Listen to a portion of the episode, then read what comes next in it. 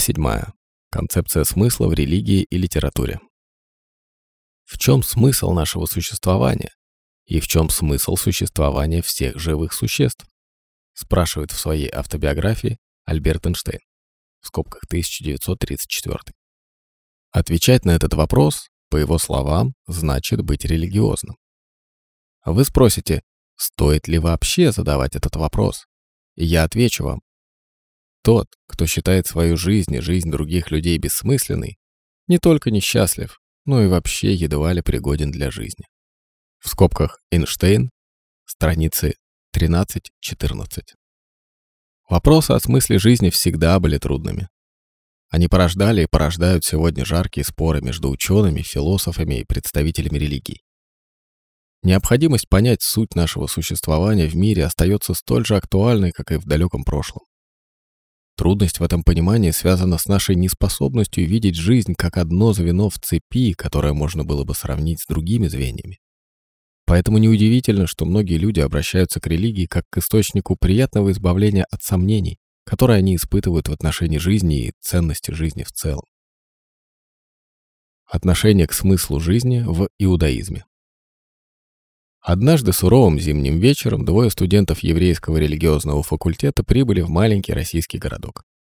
Они спросили у прохожего, где им можно совершить ритуальное омовение. Им сказали, что в городе есть такая купальня, но что она построена у подножия крутого холма. И теперь в такую морозную погоду дорога туда опасна, и никто ей не пользуется, кроме старика, который ходит туда каждое утро. Студенты не поверили в эту историю и решили посмотреть, правда ли это. На следующий день они встали и увидели, что действительно старый и слабый человек идет уверенными шагами по склону. Они едва поспевали за ним на скользком льду и постоянно падали. Когда они пришли в баню, они спросили старика, «Как тебе удавалось так спокойно идти по этой дороге?» Старик ответил, «Если человек стремится к тому, что находится выше, он вряд ли сможет упасть на то, что находится ниже». В скобках Якобсон, 1995, страницы 231-232. Покойный раби Менахем Мендел Шнейрсон, известный в еврейском мире хасидский лидер, полагал, что религия и наука вполне могут сосуществовать, поскольку и та, и другая рассматриваются как мотивирующие силы в жизни. Он также считал, что есть два вида веры. Одна свойственна детям и невеждам. Для них вера слепа. Она нуждается в направлении и служит им в качестве поддержки за их слабости. Другая вера — тех, кто уже прошел долгий жизненный путь и обрел понимание того, что существуют препятствия, которые без веры пройти никак нельзя. Рабби Шнейрсон говорил, «Если мы ищем истину, то мы уже заложили фундамент веры в Бога. И все же, как и во всех динамичных отношениях, процесс поиска долг и труден. В скобках Якобсон, 1995, страница 194. По словам Раби Шнейрсона, в поисках истины существует два подхода. Поиск человека с помощью науки и поиск через Бога. Нет никаких сомнений в том, что Вселенная руководствуется логикой. С самого начала человек начинает искать истину извне, пытаясь понять различные явления, а затем для полной картины собрать их вместе, как пазлы-головоломки. Ученые и философы смотрят сквозь внешние слои Вселенной в надежде обнаружить силы, лежащие внутри. То, что мы действительно ищем, признаем мы это или нет, это Бог, рука внутри перчатки. Но если мы решим вместо этого искать истину изнутри, вовне, глядя прямо в глаза Творцу и соблюдая Его законы, мы начнем получать более полное понимание того, как функционирует мир и почему. В скобках Якобсон, 1995, страница 194. Истинная наука и истинная религия Две стороны одной медали. Между наукой и верой в Бога существует тесная связь. Раби Шнейерсон высоко ценил роль науки в значительном улучшении условий нашей жизни в материальном и технологическом смысле.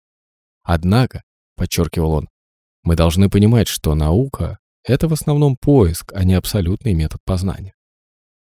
Наука основана на ряде теорий, которые могут быть использованы как во имя добра, так и во имя зла. Поэтому смысл в жизни должен быть основан на морали и творчестве. Миллионы и миллионы людей по всему миру озабочены поиском за пределами материальных ценностей более осмысленной жизни.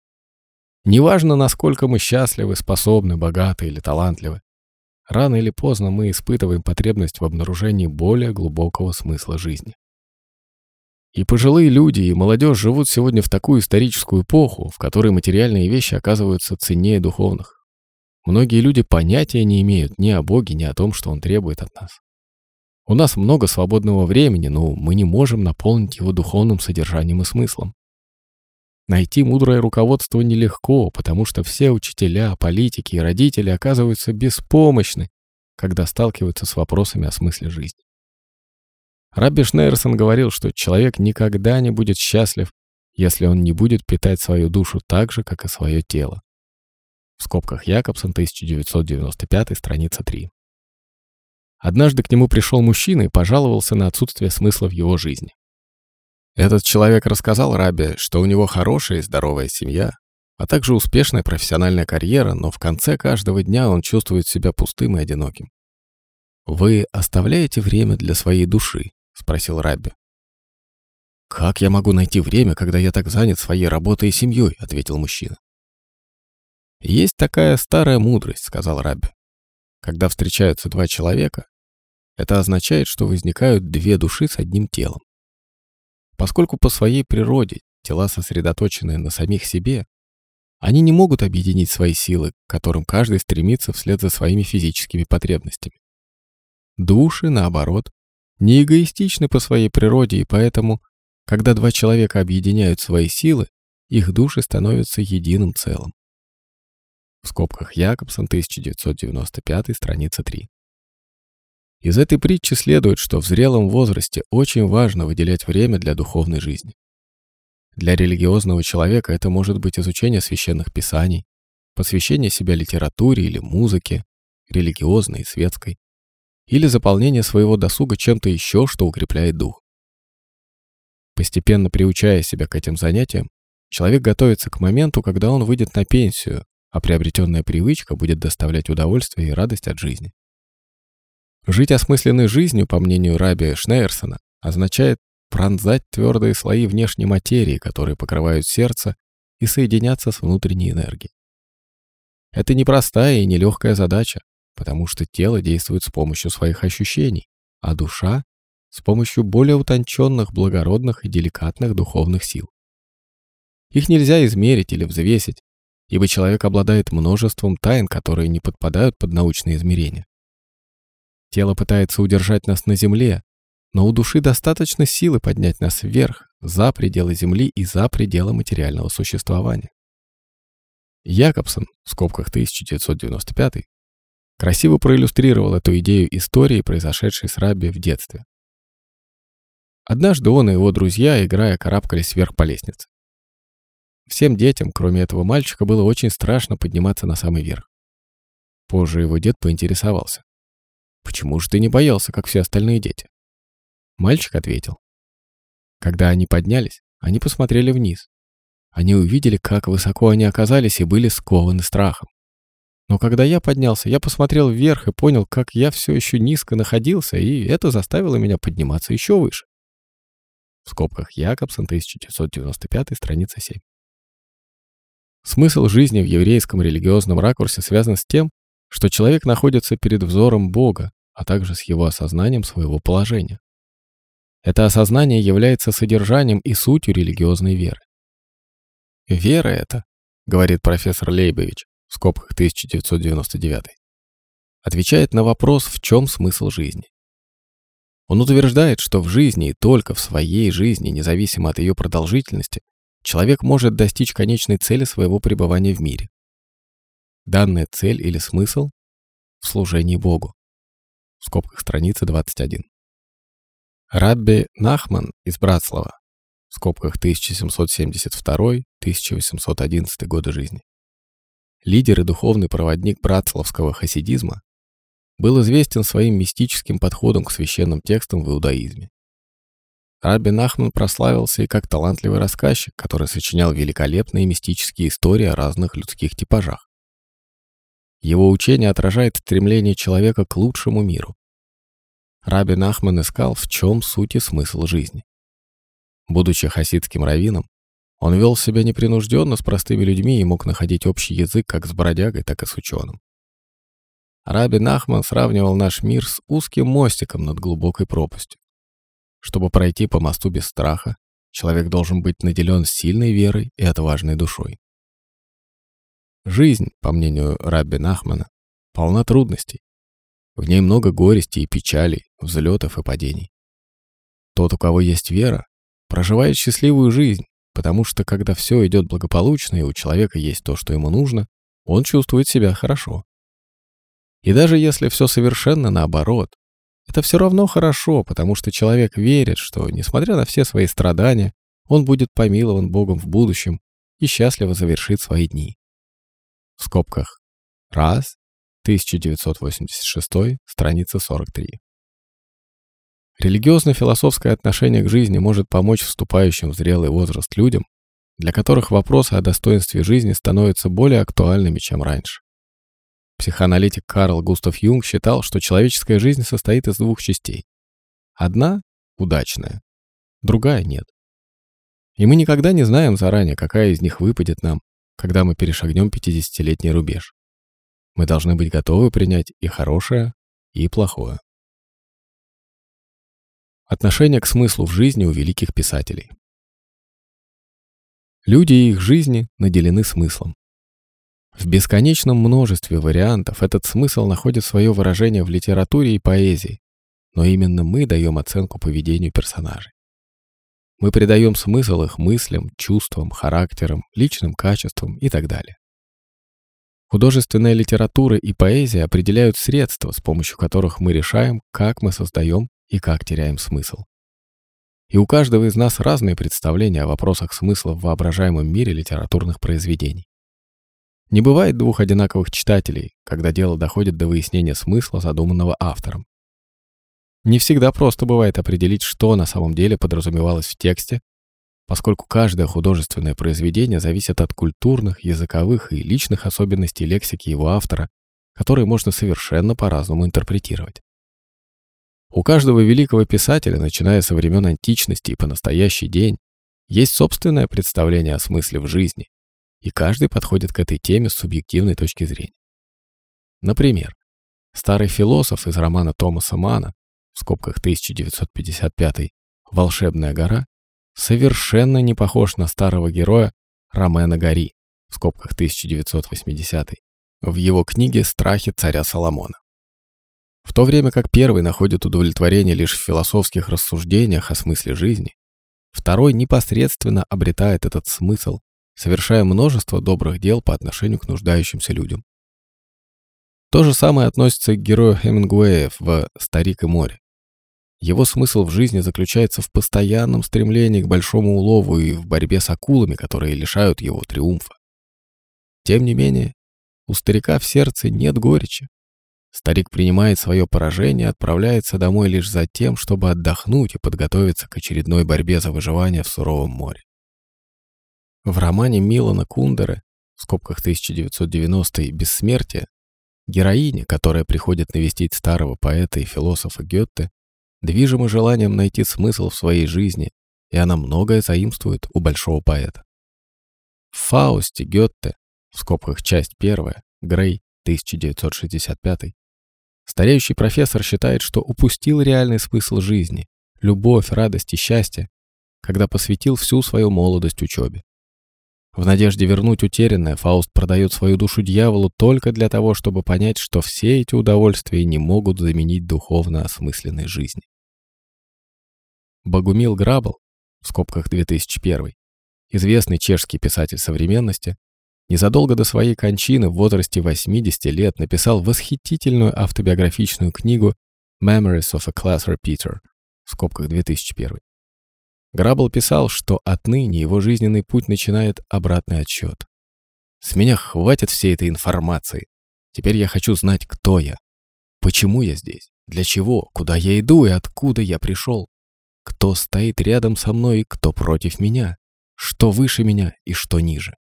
В скобках страница 284. Грабл ставит самые простые и самые сложные вопросы в жизни.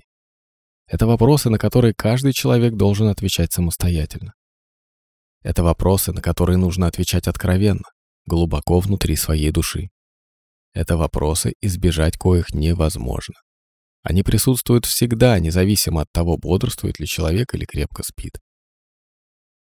Русский писатель Лев Толстой занимал уникальную позицию по отношению к смыслу жизни. В его произведении «Смерть Ивана Ильича» в скобках 1992, впервые изданном в 1886 году, мы становимся свидетелями его философских взглядов, согласно которым даже перед лицом смерти жизнь человека может быть наполненной смыслом. Смерть и прозрение у героя Толстого наступают одновременно. Героем является высокопоставленный чиновник, который вдруг открывает для себя, что до того момента, пока он не оказался смертельно больным, он проживал бессмысленную жизнь. Толстой писал, «История жизни Ивана Ильича была самая простая и обыкновенная, и самая ужасная». В скобках страница 193. И он знал, что умирает. В глубине души Иван Ильич знал, что он умирает, но он не только не привык к этому, но просто не понимал, никак не мог понять этого. В скобках страница 225. Умирающий человек вспоминает только счастье и любовь, которые он когда-то испытал. Его страдания исчезают, как только он перестает отчаянно держаться за жизнь. Проходя через страдания, герой Толстого достигает прозрения, и его духовное совершенствование выходит далеко за пределы того, что ждет от него его непосредственное окружение. Иван Ильич превращается в человека с внутренним величием, и это величие души сводит на нет все пустое и наполняет смыслом его жизнь. Перед лицом смерти Иван Ильич способен превзойти самого себя и превратить свои страдания в великое человеческое достижение. Герой пьесы Шекспира «Король Лир» в скобках 1947 и романа Бальзака «Отец Горио» в скобках 1991 представляют собой печальные персонажи. Они влачат жалкое существование, забытые своими детьми, за исключением отдельных моментов, когда тем нужны деньги и помощь. Одинокие, брошенные, слабые телом и духом. Они представляют собой уродливую картину старения, а их судьбы удручают. Глядя на их страдания, можно подумать, что в жизни нет большего бедствия, чем старость. Как они далеки от тех старых уважаемых философов древности, так красиво описанных Цицероном, в скобках 1909, которые притягивали к себе как магнит железо своей мудростью и жизненным опытом молодежь. По мнению Платона, как раз такие люди должны стоять во главе идеального государства, поскольку именно старики заинтересованы в защите собственных моральных достоинств и всего, за что они боролись и страдали в течение жизни. Они знают, что для новых рискованных предприятий у них, за редким исключением, мало времени, тогда как разрушить то, что построено и накоплено, бывает очень легко. В своей книге «Пламенные души» Эли Визель, лауреат Нобелевской премии мира, в ответ на вопрос об абсурдности жизни предлагает занимать позицию по отношению к миру и к самой жизни либо с иронией и юмором, либо какими-то иными способами. Чтобы пояснить свое отношение к смыслу, Визель рассказывает следующую хасидскую историю. Хасид пришел к Рабби Минахаму Мендел из Коцка и пожаловался. «Рабби, у меня ужасные мысли в последнее время». «Что такое?» — поинтересовался Рабби. «Я боюсь даже рассказать о них», — ответил Хасид. «Тем не менее, поделись со мной», — сказал Рабби. «Иногда я размышляю, вдруг, не дай бог, в мире нет ни закона, ни суда». «Так что же тебя так волнует?» — сказал Раби. «Если нет закона и нет суда», — воскликнул Хасид, «тогда какова же цель для жизни и для всего мира?» «Почему же ты так беспокоишься, что мир не имеет цели?» — спросил Раби. «Если у мира нет цели», — ответил Хасид, «тогда нет смысла в Торе, нет смысла в жизни, и я очень возражаю против такого положения вещей». «Если ты так против этого, тогда ты очень хороший еврей. Ведь только у хорошего еврея могут возникнуть такие мысли», — сказал Рабби. Если объективно жизнь кажется бессмысленной, тогда мы должны обратить поиск смысла внутрь себя. Самое разумное — это задуматься о том, что дает нам смысл внутри. Жизнь имеет смысл до тех пор, пока мы открываем его для себя, занимаясь нужными делами, дающими цель и вкус к жизни. Даже если сама жизнь абсурдна, как утверждают некоторые экзистенциалистские философы, человек не обязательно должен быть абсурдным. С точки зрения логотерапии, понятие поиска смысла тесно связано с понятием ответственности. Логотерапия подчеркивает важность для полноценной жизни таких понятий в экзистенциальной философии, как «здесь и сейчас». Не стоит тратить время на бесполезные размышления о прошлом, потому что это мешает решать в жизни уникальную задачу. Жизнь без смысла наказывается чувством пустоты, разочарования и страдания. Логотерапия утверждает, что в каждой жизненной ситуации есть выбор. Человек способен выбрать то, что действительно для него важно, и поступать так, как требует от него его выбор. Человек волен найти свой собственный путь в жизни. Логотерапия отвергает детерминированное отношение к жизни. Приняв такое отношение, мы будем обречены прожить свою жизнь в отчаянии.